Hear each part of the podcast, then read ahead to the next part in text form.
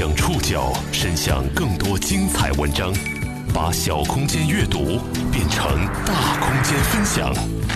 报刊选读，把小空间阅读变成大空间分享。欢迎各位收听今天的报刊选读，我是宋宇。今天为大家选读的文章摘自《博客天下》，我们将来说说陪考的父母们。六月九号，二零一七年高考正式落下帷幕。和考生们一起散去的，还有身穿艳丽旗袍的妈妈们，以及套着马甲、戴着马扎的爸爸们。穿旗袍就旗开得胜了，嗯，爸爸们穿马甲就马到成功。高考早已演变成了一个家庭乃至整个社会的集体战斗。尽管守在考场门口的父母也承认，当年他们参加高考时，他们的父母并没有如此郑重其事。我孩子都一直给我说：“妈妈，你不要来，不要来。”哎呀，不放心呢。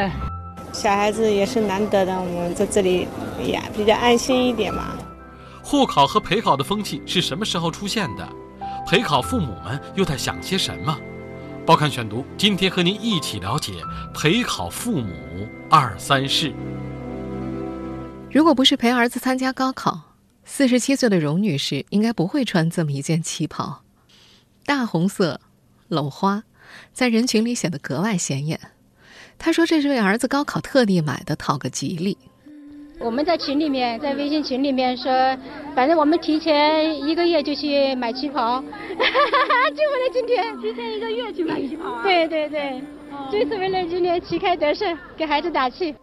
六月七号，全国高考第一天，下午三点一刻，儿子进考场之后，他就坐在了北京人大附中考场外的台阶上，一边玩手机，一边安静的等待。不远处。同是陪儿子高考的张英，这一天也特意穿上了红色的旗袍和一双红色的鞋子。在中国，红色象征着喜庆吉祥，而旗袍也被高考家长们赋予了旗开得胜的新含义。全国多地的考场门前，不少陪考妈妈都穿上了旗袍，她们成了考场上的另外一道风景。旗开得胜，然后开门红。第二天的话是绿色的，一路绿灯。啊。第三天是灰色和黄色，要走向辉煌。OK。爸爸们也不甘落后，他们穿上了马甲，还有的戴上了小马扎。爸爸们穿马甲就马到成功。你这个可不薄啊，这是冬天的衣服吧？没有找不到了，只有拿了一只冬天的马甲。按照惯常逻辑。这些被使了魔法的衣服和工具，应该穿在或用在考生的身上才更有效果。但是从另一个角度来看，也没有什么不妥。父母们早已把自己融化为家中考生的一部分。高考不再是一个人的事情，而是一个家庭的集体战斗。除了自己穿衣讨个口彩，孩子们这两天食住行才是家长们的关注重点。预备特色菜谱，提前制定送考路线，预定高考房。战斗中的家长不放过任何一个细节。报刊选读继续播出陪考父母二三事。对于北京人赵英来说，生活很少有像这两天这样充满仪式感和秩序感的。六月七号那天一大早，她就和丈夫开车把孩子送到了考场。没等开考呢，两个人就赶回家里准备午饭。菜谱是按照孩子的口味提前定好的：油豆腐和木耳辣炒五花肉，辣炒荷兰豆配五花肉，再来一个泡椒土豆丝。水果是小甜瓜。菜在前一天都已经洗干净了。赵英说，那天是十点二十五分开始炒，十点五十分把所有的菜装盒。一个把菜送到宾馆，还有一个去接孩子，时间精准到按照分钟来计算。为了摸清孩子的考场北京四中附近的路况，他做足了功夫，提前掐着点儿开车走了好几遍，哪儿有红绿灯，哪儿可能堵车，一清二楚。他的孩子在北京市西城区外国语学校，考点被分配在了四中。早在五月初，赵英就在附近的小胡同里为孩子订了一个环境优雅的宾馆。当时考场信息还没有最终确定呢，学校给出了四种可能，赵英就在四个备考点附近都订了宾馆。后来尘埃落定，他才打电话把其他三个取消了。在这位妈妈看来，必须要提前订，要不是订不上的。她说他们院里就有个小孩没订上。为了节省在路上的时间，在考场附近预订宾馆是很多城市家庭的选择，由此催生了一种新的时令性酒店营销的产物，叫做高考房。五月二十五号，去哪儿网发布二零一七高考房热力地图，其中说到，高考预订酒店的数量每年都呈现出百分之十五的增幅，而且这种热度正在从一线城市向三四线城市蔓延。热门考点周边的酒店通常都是一房难求，价格也居高不下。需要一个地方就是休息一下，然后为下午考试做准备。我们这边标间晚上几几乎都是满房的。我们现在听到的录音来自上海，在这儿高考房同样预订火爆，经济型酒店成了家长们的首选。在北京，张英一家行动的就更早了，他们四月初就订酒店了，和我们前面提到的赵英一样。张英先是在可能的考点附近都订了酒店，最终等消息确定下来之后，才把不相关的给退掉。还有一位孩子在八一中学参加考试的学生家长介绍，他为儿子订的酒店一开始说是三百块钱一晚上，听说是高考期间之后坐地涨了两百块。高考这两天，夫妇俩没敢去酒店，怕打扰孩子，还专门把孩子的姑丈请来接送孩子到宾馆吃早餐，因为姑丈和孩子的关系特别好。骆先生一家也是高考房的追随者，他和妻子都从事航天工作，平时挺忙的，但他们双双请了三天假，在高考前一晚住进了为女儿在人大附中附近订的酒店。酒店早上提供一顿高考餐，骆先生觉得挺贵的，一百零八块钱一个人，有黄瓜、白粥、煎饼、煎鸡蛋什么的，就是凑成一个一百分的意思。当然，也有把高考房不太当回事儿的。北京四中的一位考生家长就自豪地表示，他的儿子在实验班，一模的平均分是六百六十多分，在西城区排名第一。这两天儿子一切照常，中午坐地铁回宣武门的家吃饭，就当是普通的考试一样。他最额外的付出不过就是陪同儿子到考场，然后等着孩子考完一起回家。相对来说，一些一线城市重点高中的学生家长平时并不太担心子女的成绩。有不少人只是在高考前夕才专门腾出精力去为孩子开路护航，个人的人生轨迹并不会因此改变。但对于很多稍偏远地区的家庭来说，高考有着另一重意义，堪称家族后代的唯一上升通道。为此，这些父母倾尽心力，不惜中断自己的人生和事业。在学校附近租房陪读，是家长为考生付出的常见形态。在重点中学周围，因为家长陪读而形成的走读住宅群落越来越常见了。比方说，前不久报刊选读曾经介绍过的神话中学临川一中，有上万名学生。校区周围分布着若干个名为“锦绣前程”“一品世家”“名人公寓”的陪读小区。你一定还记得这么个细节：有个身为高管的母亲，甚至为此放弃了年薪三十万的工作。早些年呢，我也曾在节目当中为大家介绍过安徽毛坦厂中学的故事。在那个小镇，外来的陪读家长几乎和本地人口一样多。他们放弃了自己的时间，把所有的精力都用在照顾孩子的饮食起居和高考备战上。而在湖北襄阳五中樊城校区之外，有一个长达六七年历史的走读村。这所学校2014年的考生白杨硕。在高二的时候，就和陪读的母亲在那儿租房子住，当时租的是那儿最好的房子，一套下来月租五六千。他记得读到高三的时候，很多宿舍就全看不见学生了，全部都跟着家长在外面租房子住。除了照顾子女的衣食住行，陪考家长们有时还要与周围的环境做斗争，吵闹的广场舞、考试期间的噪音，这都是家长们不能容忍的。甚至有些家长还寻找各种在考生眼里并不理智的外援。报刊选读继续播出陪考父母二三事。吵闹的广场舞一直是很多高考考生家长的心病。不能跳是吧？不是，就是说会影响人家小孩学习嘛。啊，我们把声音搞小一点。明年高考有今年我还没高考啊？我们现在听到的这段录音出自今年六月六号高考前夜。广东惠州的这位大爷说：“如果因为高考不让他们跳舞，是剥夺他们健身的权利。因为今天晚上没高考，我们还要练，你这么一来可把我们搞糊了？你不考虑考虑老头子健康？不考虑这些老头子老太太的感受吗？关于广场舞大爷大妈和考生的争执由来已久，早在2014年，在杭州丰潭桥底的广场平台上，曾经有人拿着塑料袋向广场舞扩音器泼洒狗屎。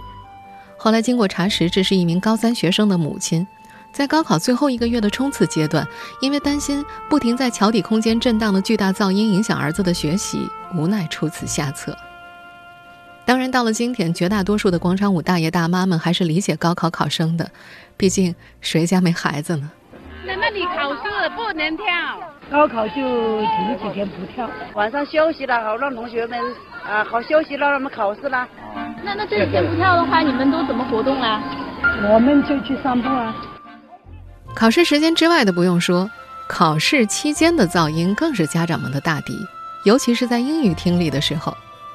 几年前，有城市的考场曾经发生过百名家长搭人墙拦路护考和路人发生冲突的事件。在有些网友的高考回忆里，还能够看到有家长为了降噪抗噪，劝告来往的车辆进鸣喇叭，用竹竿赶树上知了的故事。实际上，今年不少城市的英语听力考试期间，还是出现了家长拦路疏导车流的现象。我就在朋友圈里看到有同行发过类似的照片。在有些家长的眼中啊，仅靠家庭的力量高考护航还不够，他们还积极的寻求外援。甚至于对他们来说，只要是觉得有利于孩子高考的事儿，哪怕看起来很荒唐、很迷信，他们也会去做。五月二十六号，农历五月初一，北京妈妈张英这天一大早就出门了，赶到雍和宫和卧佛寺各上了一次香。她说：“ 他们说初一烧香啊，特别灵。”张英加入了儿子所在班级的家长微信群，里面流行这样一种说法：很多家长都去上过香。被酒店坐地涨价两百块的那位家长，考前也去了广元寺、法济寺等地去上香。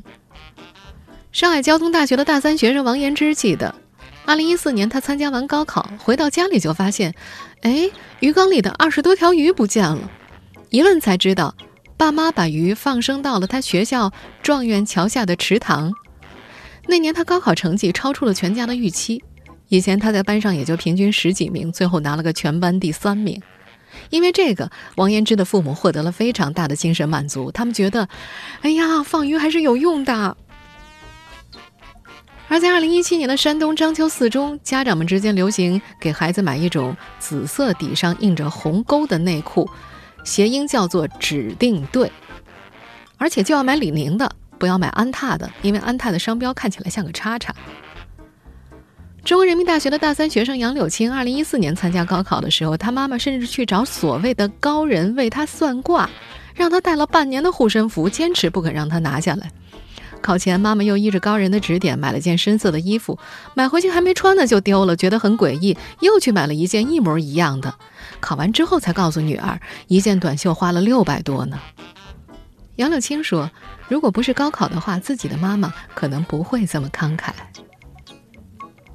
在江苏如皋，家长之间流行准备糕点和粽子给考生吃，谐音叫做“高粽”。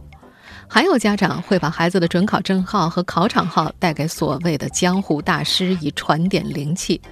有的大师甚至会吩咐坐姿和走向，比如让考生进考场的时候，先用手指指一下南或者指一下北，然后画个圈。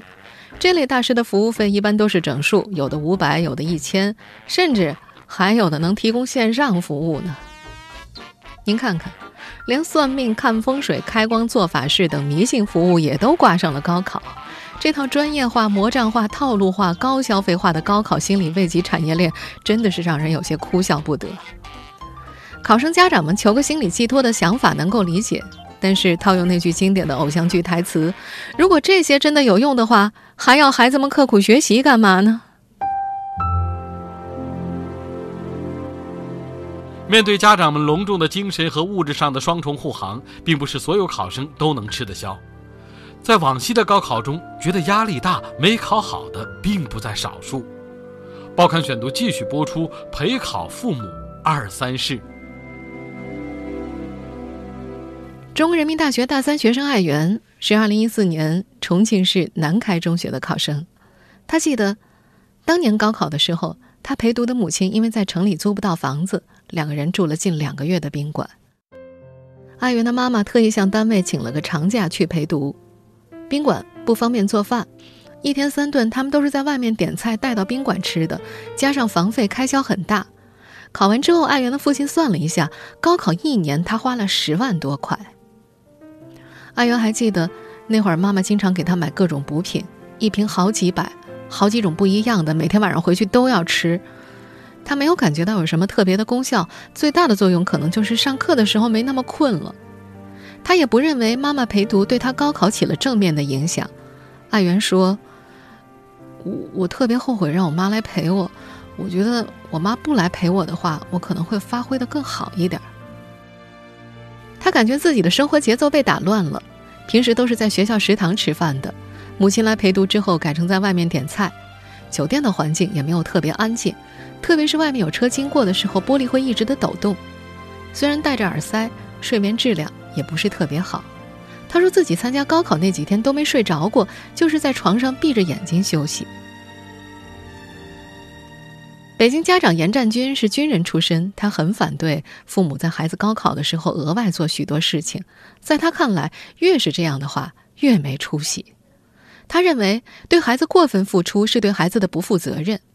根据他的介绍，他妻子同事家的孩子就是因为在高考时被过分重视，在高考房里有点不适应，没休息好，导致第一天上午考语文的时候发挥的不怎么样。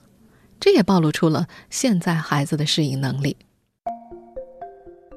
虽然不提倡溺爱，但是作为父亲，在高考这样一个重要时刻，他还是希望能够陪伴在儿子的身边。尽管他的儿子并不赞同父亲的做法。严占军和儿子常保持一种以怼为爱的相处模式。高考之前，儿子由于压力大得了气胸，六月初刚刚去医院做了个小手术。住院期间，父子两人在阳台上远眺，儿子突然说：“爸，人活着太难了。”真想从这楼上跳下去。严占军说：“别啊，这五楼你跳呀，应该从十三层跳。十三层啊，那一摔就死。五楼跳下去，落个半死不活，有啥好的？”儿子又说：“嗯，有个同学的同学，中考之前就因为压力大跳楼了。”严占军继续怼他：“你那个同学的同学呀，他跳楼跳得太晚了。”他应该在上幼儿园之前就跳，这样省多少粮食，省了父母多少精力，又省去自己多少痛苦。儿子不说话了。一九七三年出生的严占军有自己的一套行事逻辑。他说：“这家长要是说你可别这样啊，这越说他越痛苦。”他能够体会到儿子承受高考的压力，却很少直接去劝慰他。他形容自己在一九九一年参加高考的时候，日子虽然苦，但心里不苦。一个人从农村老家乘大巴车到县城去考试，随身带的是油条、黄瓜。他身为知青子女，考大学并非唯一出路，得到国家安置的工作，成为工人也是个不错的选择。因此，父母对他考试的态度是不反对考学，但是也并没有施加太多的期望。北京妈妈张英也记得自己1986年参加高考的时候，该睡睡，该吃吃，父母也跟她一样不紧张。当时他比较淡定，跟父母说没问题。他感觉那时候的父母不像现在这样郑重其事。我孩子都一直给我说：“妈妈，你不要，不要来，不要来。” 我觉得妈是这是妈妈的一点心意，只是觉得嗯想这样。那您怎么还会选择过来陪考呢？哎呀，不放心呢。嗯，还有事啊，我们就在等到呀，啊。自己也不是紧张，感觉自己反正小孩子也是难得的，我们在这里也比较安心一点嘛。不少陪考父母都承认，面对高考，过去的父母不像现在这样郑重其事。陪考现象出现于上世纪九十年代中期，随着独生子女一代开始参加高考，陪考大军日渐壮大。全面护考和高考经济也从那时起一年年热了起来。报刊选读继续播出陪考父母二三事。一九九五年前后，随着独生子女一代参加高考，陪考现象出现了。一九九六年七月七号，新华社记者专门拍下了北京四中考点门前等待的考生家长，这在当时成了大新闻。九九年参加高考的王先生注意到，也是从那个时候开始，有关部门会专门通知，要求考点周围在考试期间停工，为考生营造良好的考试环境。再后来就出现了交警为考生开绿灯的报道。至于高考房，在那个时候还很少听说过。这可能是因为王先生生活在一座小县城，在两千年的北京早就出现高考房了。当年的考生小芳记得，考试前他的父亲突然得意洋洋地告诉他，在考场附近订了个酒店，走路五分钟就能到考场。小芳一下子就火了，和父亲大吵了一架，觉得他小题大做。父亲也很生气，但是怕影响女儿的情绪，只能够坐在角落里生闷气。夜里十一点，小芳拉着母亲打车去把房间给退了，这事儿才算平息。在这位两千年的考生看来，从没觉得高考是需要被那样对待的一件事儿。直到现在，这个中国人民大学的毕业生依然这么认为。但是实际上，高考确实在全国范围之内都变成了一件越来越被严肃对待的事情。二零零五年的夏天，爸妈都是大学教师的张女士在东北一座省会城市参加高考，刚好赶上爸爸出差。高考第一天，妈妈吃完早饭就上班去了，比她走的还早。临走的时候，祝她考试愉快。第一天考完，张女士乐颠颠的独自打车回家。出租车司机看到她手中的透明袋子，问她是不是高考考生，并且立刻对她不陪考的父母嗤之以鼻，大加鞭挞。这么重要的日子居然不来陪，太不称职了。然后认为张女士特别可怜，好像爹不疼妈不爱一样。到家之后坚决不肯收她的钱。张女士记得，她推脱的时候，司机眼泪都快出来了，叫她可怜的孩子。高考最后一天，张女士出考场，看到妈妈在对面的树荫下站着。穿着高跟鞋，拎着小坤包，形象和其他周围忧心忡忡的陪考家长简直是天壤之别，显得特别的不专业。文综考试提前交卷的张女士一出门就被其他家长围住了，追问题难不难，能不能答完。只有自己的妈妈没凑过来，还从旁边卖水果的小贩那里买了一兜桃子，置身事外的看着身边的家长们。张女士说：“我妈特无奈，告诉我她是被办公室同事赶出来的。”她同事中，子女同年高考的都去陪考了，就她一人还在上班。别人看她都用那怒其不争的语气埋怨她。他们说：“你女儿高考，你还在这儿干什么？还不赶快去陪着？”关系好的说她心太大了，这不熟悉的就直接用诧异的目光看着她。我妈顶不住压力，就只好从善如流来接我了。那年，只身进入考场的张女士，最终考上了北京大学。二零一七年的高考已经落下了帷幕。今年，考场外那些穿着旗袍和马甲的陪考大军和考生们一起散去。明年的这个季节，我们还能看到旗袍和马甲大军吗？我相信，现在面对他们的时候，绝大多数人都会说上这么一句：“唉，可怜天下父母心呐。”应该说比较坦然，可能我觉得高考不是人生唯一的一个出路吧，啊，可能还有更多的选择。孩子的成长道路上也仅仅高考是第一步。我觉得孩子也应该说努力过、拼搏过了啊，呃，期待他能够更好的成长嘛。未来的路还是需要他自己来这个来考虑和把关嘛。为高考的孩子娃呃孩子们加油吧！听众朋友，以上您收听的是《报刊选读》。陪考父母二三事，我是宋宇，感谢各位的收听。今天节目内容摘自播客天下。收听节目复播，您可以关注“报刊选读”的公众微信号“宋宇的报刊选读”，或者登录在南京网易云音乐。我们下期节目时间再见。我曾经很想知道，同样的话要说多少次才好。那些再三强调的唠叨，长大了才知道是不是需要。很少主动拥抱，就算为了自豪，腼腆的笑，要强而又低调。穿得不了我赠送的外套，过时也不丢掉。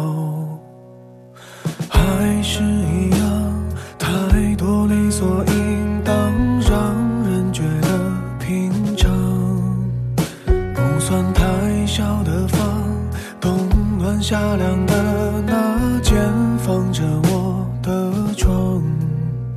歌颂这种平凡，一两句唱不完，恩重如山，听起来不自然。回头去看，这是说了谢谢反而才亏欠的情感。哦，爸爸妈妈给我的不少不多，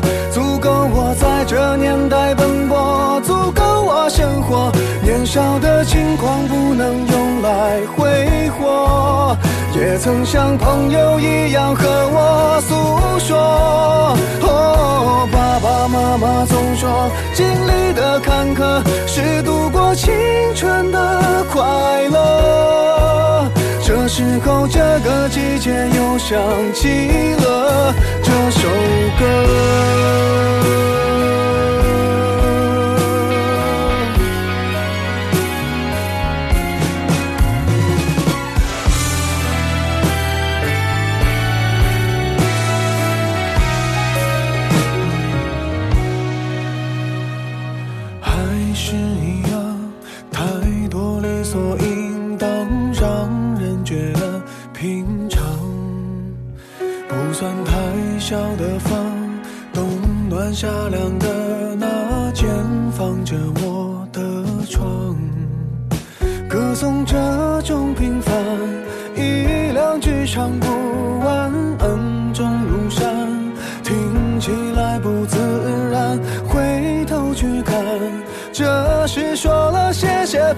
才亏欠的情感。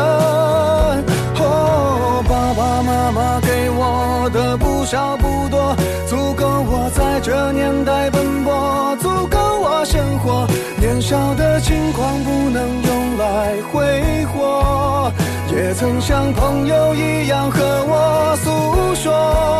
哦，爸爸妈妈总说，经历的坎坷是度过青春的快乐。这时候，这个季节又想起了这首歌。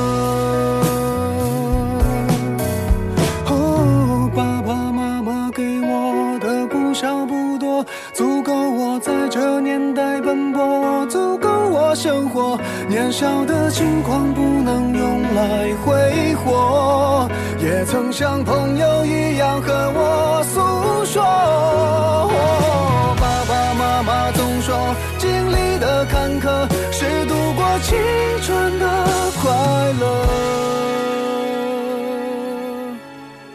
这时候，这个季节又想起了这首歌。